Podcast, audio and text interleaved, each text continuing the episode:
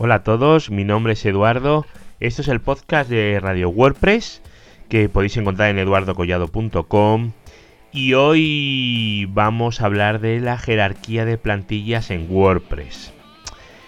A ver, vamos a hablar de las tripas de los temas, de los themes. Porque los ficheros de los temas de WordPress no, no se sitúan al azar, no están puestos al azar. Aunque mucha gente se crea que cada uno es de una forma distinta, cada fichero tiene el nombre que tiene que tener y hace exactamente lo que tiene definido. Esto está definido de una forma muy meticulosa, pensando el lugar que tiene que ocupar el cada uno de los ficheros, ¿vale? Mucha gente no lo sabe, pero gran parte del éxito de WordPress recae en cosas como estas, por ejemplo en el desarrollo de las plantillas. ¿Por qué? Porque se nota que WordPress cuida muchísimo de ellos. ¿Por qué? Pues porque la definición de cada fichero, ya os digo, está tan meticulosamente definido y tan, tan bien estructurado que es muy fácil trabajar con ello. Es todo muy, está todo muy, muy, muy acotado. A ver, si tenéis curiosidad de saber cómo se estructuran los ficheros de las plantillas en WordPress, ¿para qué? Pues bueno, pues para entender mejor cómo funciona. O simplemente queréis desarrollar vuestra propia página o tema, quedaros un ratito conmigo porque vamos hoy a ver justamente eso, la estructura de ficheros en la jerarquía o la estructura de la jerarquía de los temas de, de WordPress. De verdad, es un tema muy interesante que poca gente conoce y que deberíamos de conocer un poquito más.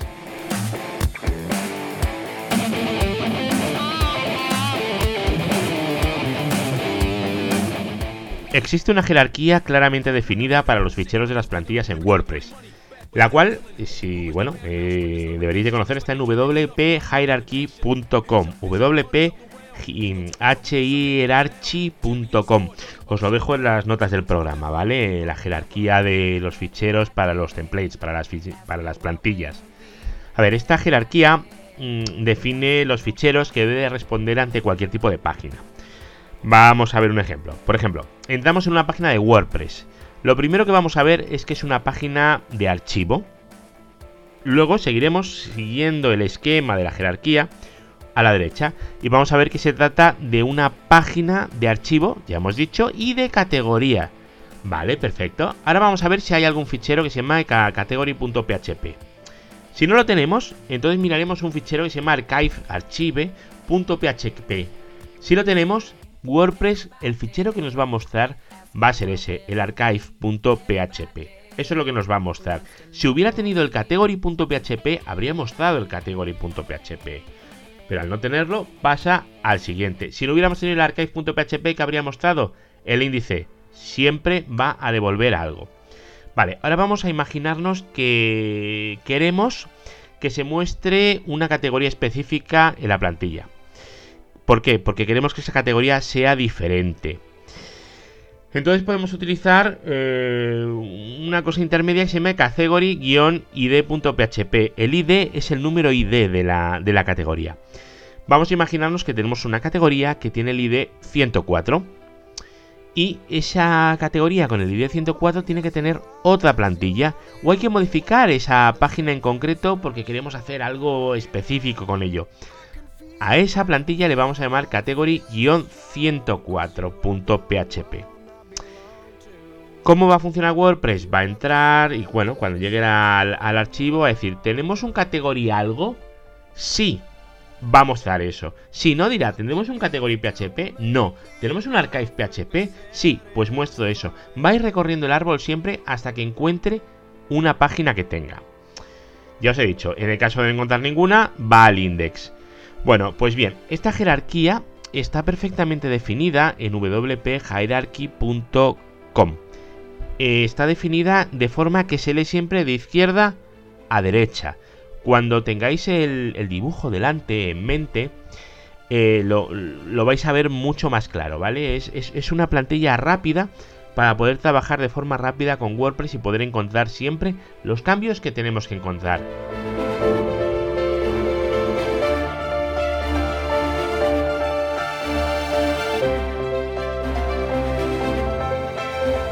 Por supuesto, en las notas del programa en eduardocollado.com os dejo los enlaces para que os podáis bajar el esquema, el cual yo os recomiendo imprimir y tener siempre delante de vuestro puesto de trabajo si es que trabajáis con WordPress. ¿Por qué? Pues porque os va a ahorrar un montón de horas de trabajo. Modificar el aspecto de un WordPress, eh, si no seguimos las recomendaciones, si no sabemos cómo funciona, es bastante complicado. Pero puede ser fácil si hacemos todo lo contrario.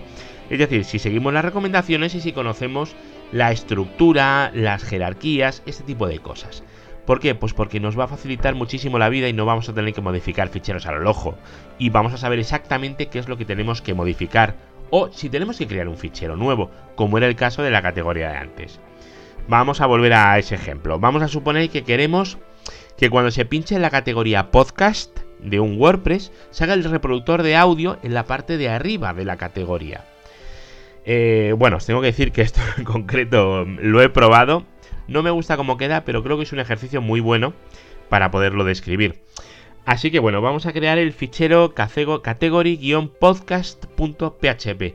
Porque fijaros que antes lo hemos creado category-ciento no sé cuántos y ahora category-podcast.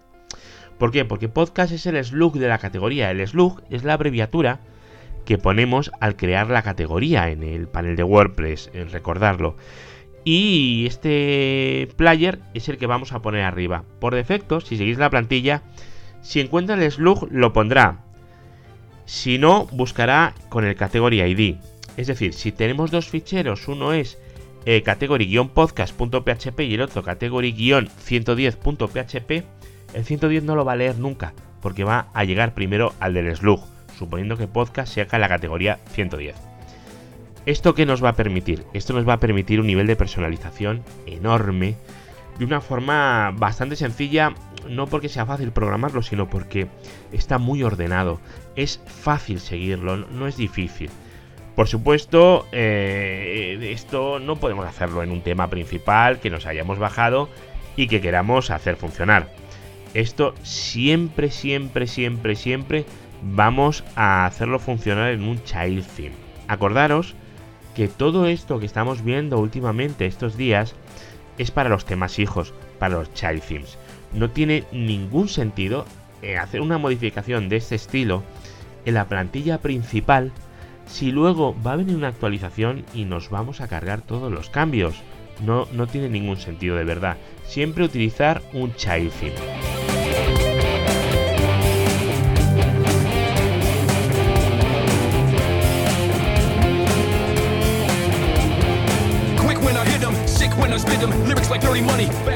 Bueno, ya veis que los child themes y la edición de los mismos se pueden llegar a complicar hasta el infinito, ¿vale? Claro, la personalización que tienen y lo que nos permiten hacer es, enorme.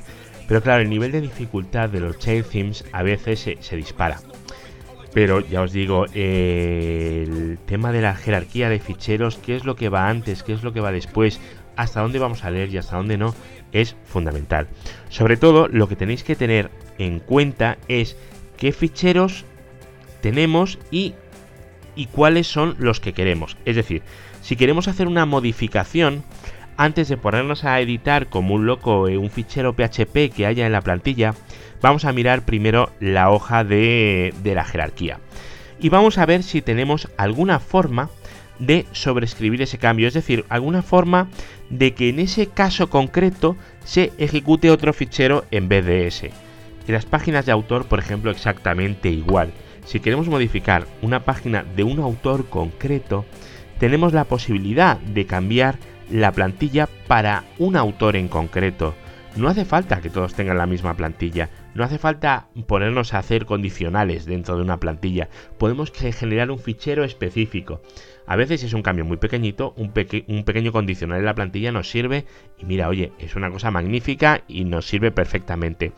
Pero si lo que queremos es hacer páginas totalmente distintas o hacer cambios más grandes, nos puede interesar muchísimo, muchísimo más tener ficheros distintos para las plantillas y no estar a base de condicionales ni a base de cosas extrañas. ¿Vale? Recordad, tenemos muchas formas de hacer las cosas, tenemos que elegir siempre la que nos vaya a ser más cómoda y en la que nosotros trabajemos menos para conseguir el mismo objetivo. No nos liemos la manta a la cabeza ni intentemos eh, redescubrir el mundo, que hay muchas cosas que ya están descubiertas.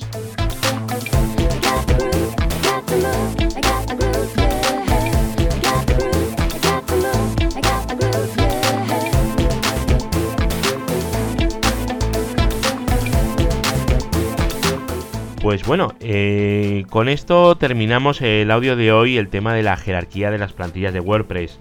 Si no lo conocíais, eh, espero haberlo hecho descubrir y espero que, hayáis aprendido algo nuevo. Si ya lo conocíais, espero que por lo menos lo tengáis siempre en mente y si no que lo hayáis recordado en este audio. Recordad que os podéis suscribir al podcast en iVoox, en, iTunes, en un montón de sitios, ¿vale? Podéis puntuarlo también y podéis comentar, podéis eh, hacer peticiones o cosas de ese estilo.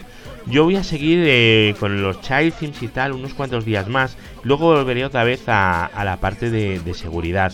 ¿Vale? Voy variando un poco porque creo que es interesante no centrarnos exclusivamente en un área concreto porque podemos saber muchísimo de seguridad, pero si no sabemos modificar una plantilla, bueno, hay que saber un poquito de todo y hay que ir variando un poquito. Bueno, pues nada, muchas gracias por todo. Recordad que el jueves volvemos a otra vez con otro audio a la carga. Y bueno, si todavía lo soportáis, nos vemos el jueves con otro nuevo tema y espero que os ayude y que os pueda ser de utilidad. Venga, hasta luego, chao.